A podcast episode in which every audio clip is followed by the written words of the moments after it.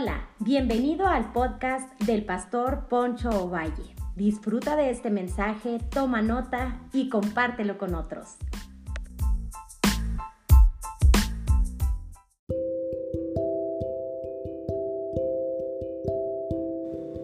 Hola, bienvenidos a una reflexión más de la palabra de Dios. Quisiera en esta hora traer una reflexión que le he titulado Orando para enfrentar las circunstancias ya que nosotros, muchos de nosotros conocemos la oración como algo para evadir, algo para no enfrentar algo que nos desagrada o que nos trae angustia, dolor y en ocasiones nos trae mucha, mucha frustración. Pero escúchame bien, hay un personaje en las escrituras que hizo una oración para enfrentar las circunstancias y ese personaje es Cristo, es Jesús. Jesús nos enseñó a orar de muchas maneras. En el Padre nuestro encontramos, venga tu reino, hágase tu voluntad. Y luego encontramos de milagros impresionantes donde Dios oraba para multiplicar los panes y los peces, oraba para que una persona resucitara, oraba para que el, viento y la mar este, quedaran quietos, pero esta oración no es así. Esta oración es, Señor, dame fuerza para enfrentar las circunstancias. Marcos capítulo 14, versículo 32 al 34 dice, Vinieron pues a un lugar que se llama Getsemaní y dijo a sus discípulos, sentaos aquí entre tanto que yo. Y tomó consigo a Pedro y a Jacobo y a Juan y comenzó a entristecerse y a angustiarse. Y les dijo, mi alma está muy triste hasta la muerte. Quedaos aquí y velad. Me sorprende tanto ya que nuestro Señor nos enseña a enfrentar las circunstancias. Cuando la literatura cristiana habla de los mártires, los presenta con una valentía sobresaliente, impresionante, que los idealizamos. Y hay un personaje que su nombre es Esteban, es un ejemplo de ellos. Hechos 7:59 dice, y apedreaban a Esteban mientras él invocaba y decía, Señor Jesús, recibe mi espíritu. Cuando uno lee a estos personajes, algunos personajes de la historia de la iglesia, como el padre de las misiones, Guillermo Care y Juan Jos y algunos de ellos, que antes de morir decían, Jesús hijo de David, ten misericordia de mí, pero lo decían cantando. Y uno se sorprende y uno dice, wow, pero el Señor Jesús se muestra de otra manera. Déjame decirte que hasta antes del Getsemaní Jesús había tenido control de las circunstancias. Llegó el momento que tenía que enfrentar las pruebas más difíciles de la vida y más difíciles en su humanidad. Cuando nosotros tenemos control de todo, pues nos sentimos seguros, nos sentimos contentos, porque el ser humano quiere tener control de las circunstancias. Y eso mismo le pasó a nuestro Señor Jesús. Cuando Él controlaba todo, multiplicaba los panes y los peces, Él decidía, Él hacía cosas maravillosas, pero llega el momento donde el Padre toma el control y hay un proceso en su vida. Hay un, hay un momento en nuestra vida donde quizá tenemos control de todas las cosas, pero llega un momento que tenemos que abandonarnos a las manos del Señor Jesús para que lleve nuestro proceso y nos ayude. Jesús se sentía tan solo que buscó compañía, pero sin embargo vemos que Pedro, Jacobo y Juan no podían orar con él mucho tiempo. Se quedaban dormidos. Qué difícil es para una persona que a sus 33 años no quería morir. ¿Quién quiere morir a los 33 años? No he tenido familia, no he tenido, eh, no he viajado, no aquello, no el otro. Estoy en mi plena madurez, 33 años. Jesús también enfrentó situaciones difíciles en las cuales él luchó y batalló. Por eso en esta hora quisiera hablar y lo primero que encuentro en otros pasajes que resaltan y llaman mi atención es que Jesús sintió temor. Marcos 14, 34 en la nueva traducción viviente dice, les dijo, mi alma está destrozada desde tanta tristeza, hasta el punto de la muerte, quedaos aquí y velen conmigo. Pero sin embargo vemos que ellos se quedaban dormidos. ¡Wow! Qué difícil cuando es difícil es cuando tú buscas que alguien ore por ti, alguien te motive y no encuentras en los seres humanos a nadie que te motive. El único que te va a motivar y que te va a ayudar a salir adelante, que está las 24 horas del día para ti, se llama Jesús. Él es el único. Y cuando me sorprende, me sorprende mucho esto porque cuando dice que mi alma está destrozada de tanta tristeza hasta el punto de la muerte, Jesús sintió angustia y temor. este verbo significa que es estar abrumado por el horror, es como si llegaras a un accidente y llegas de curioso. Y cuando llegas al accidente lo que ves es a un familiar cercano tuyo sufriendo o que ha perdido la vida. Ese es el horror que se siente como si una sombra física se abalanzara para estrangularnos. Era tanta la angustia que sentía que él sentía que moría. Cuando hablamos de algún mártir, parece que ellos se enfrentaron a la muerte con más valor. Por ejemplo, Policarpo, obispo de Esmirna, un personaje líder de la iglesia primitiva, lo llevaron hasta ante, ante un juez y le pidieron que se retractara de su fe, y si no lo quemarían en la hoguera. Pero él dijo, el fuego con el que ustedes me queman, las llamas solo arden unas horas. Vamos, hagan lo que tengan que hacer entonces me sorprende mucho porque tú los lees y los analizas y dices, wow, qué valentía impresionante. Unos ingleses, unos hombres de Dios, Nicolás Reinley y otro personaje por ahí, antes de ser quemados, uno, le dijo al otro, compórtate varonilmente, vamos a encender tal vela en Inglaterra que jamás será apagada. Porque muchos de los seguidores de Jesús parece que han enfrentado la muerte mejor que él. Sencillamente, es muy sencillo esto. Es porque Jesús llevó el peso del pecado de todos nosotros. Jesús murió por ti, murió por mí, por cada persona en la tierra. Jesús murió por nuestros pecados para que encontráramos salvación y vida eterna y descanso para nuestras almas. Por eso Jesús sintió cuando Dios le dio la espalda porque se hizo pecado por nosotros, se hizo pecador por nosotros.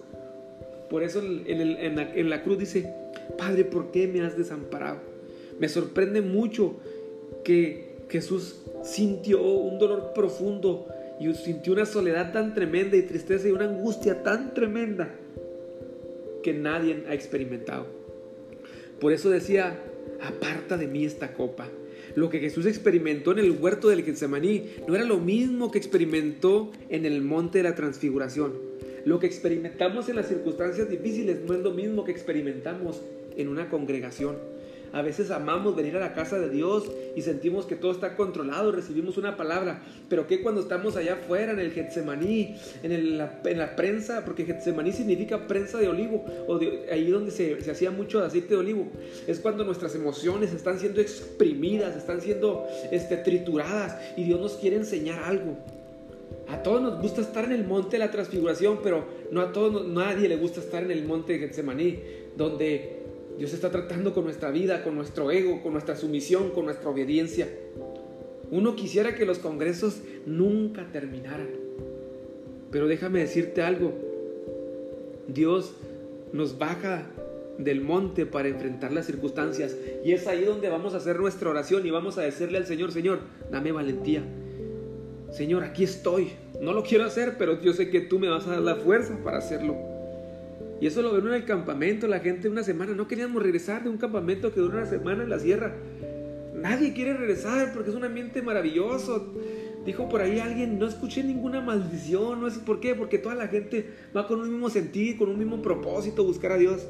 Pero ¿qué cuando te bajas de la montaña, te bajas del monte de la transfiguración, te bajas del campamento y dices, wow, esta es la realidad, hay que enfrentarlo con valentía. Segundo, déjame decirte algo, que huir no sirve de nada. Por eso Marcos 13, 14, 36, la traducción lenguaje actual dice, ¿cómo deseo que me libres de este sufrimiento? Pero que no suceda lo que yo quiero, sino lo que quieras tú. Eso es lo que dice Marcos 14:36. Todos nos sentimos satisfechos y las circunstancias de la vida cumplen nuestros deseos. Pero cuando esto no sucede, estamos dispuestos a hacer lo que sea para huir del sufrimiento. El diablo quiere que huyas.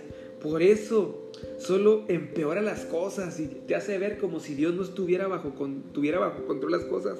Y eso detiene el propósito de Dios, huir. Detiene el propósito de Dios, retroceder, bajar tu guardia en la fe, eso detiene el propósito de Dios en tu vida y los milagros que vienen para ti. Lo que me encanta de Jesús es que no reprime sus sentimientos. Jesús estaba deprimido, angustiado. Jesús estaba sintiéndose hasta el punto que sentía que él moría. Jesús le está diciendo al Padre, no hay otra manera de salvar al mundo, no hay otra manera de morir. Es algo bien feo lo que me van a hacer. Lo que muchos hacemos es tomar las circunstancias en nuestras manos y eso es fatal. Jesús no hizo eso. Por eso me sorprende mucho porque Jesús dijo, pero que no suceda lo que yo quiero, sino lo que quieras tú. Todos en algún momento de la vida luchamos para obedecer a Dios. Cuando estás bajo mucha presión, no piensas con claridad. Y cuando no pensamos con claridad, tomamos muy malas decisiones. Por eso el Señor Jesús le dice, Señor, Padre mío, pero que no suceda lo que yo quiero, sino lo que quieras tú. Porque cuando tomamos la situación en nuestras manos, escúchame bien, Dios puede llevar a nuestra situación y nuestras circunstancias a un rumbo mejor. No las tomes en tus manos, entrégaselas al Señor. Entonces, nunca le dijo al Padre, creo que estás equivocado. Le dijo, confío en ti a pesar de cómo me sienta en este momento. Jesús no contiene sus emociones y no evita el sufrimiento.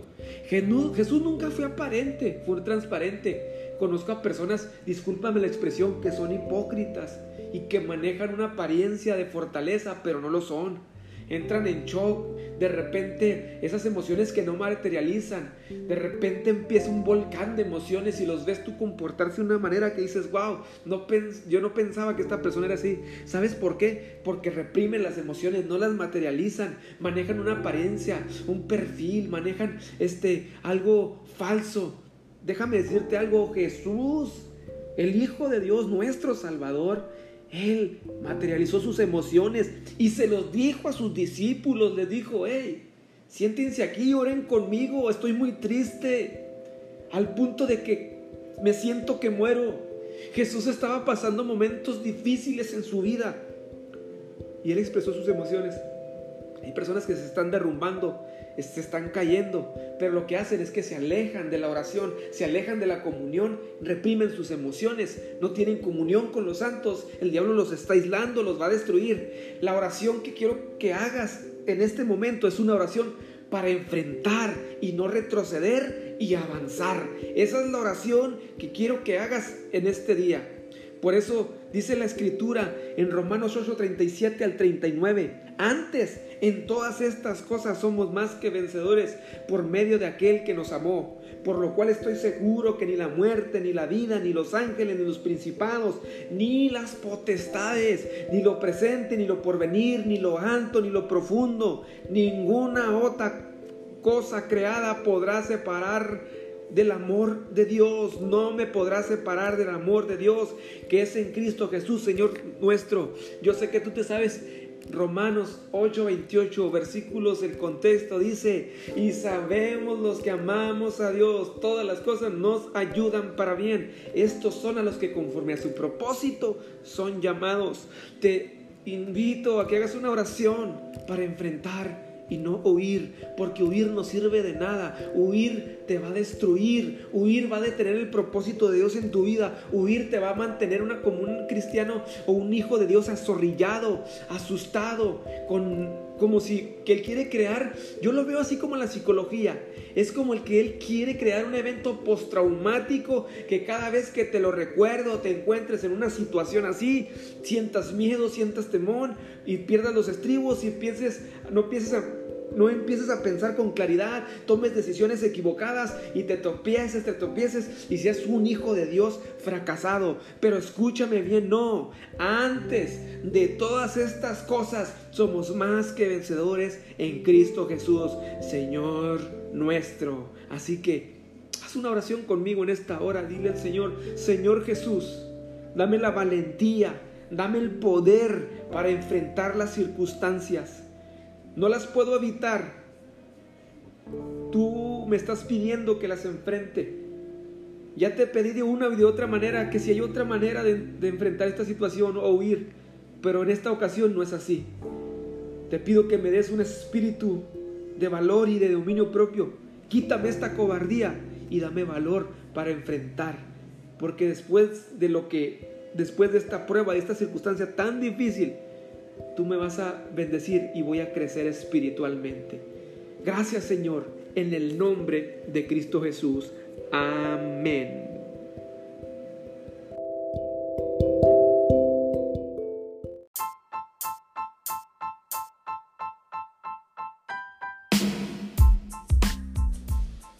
Hola, hola, gracias por habernos escuchado. Yo soy Poncho Valle, pastor de la iglesia Casa de Gracia en Delicia, Chihuahua, México. Recuerda que cada semana estaremos subiendo un podcast que va a ser de bendición para tu vida. Nos puedes seguir como iglesia a través de nuestras redes sociales como Casa de Gracia. Dale me gusta, síguenos para que estés al pendiente de lo que Dios está haciendo. Nos vemos hasta la próxima.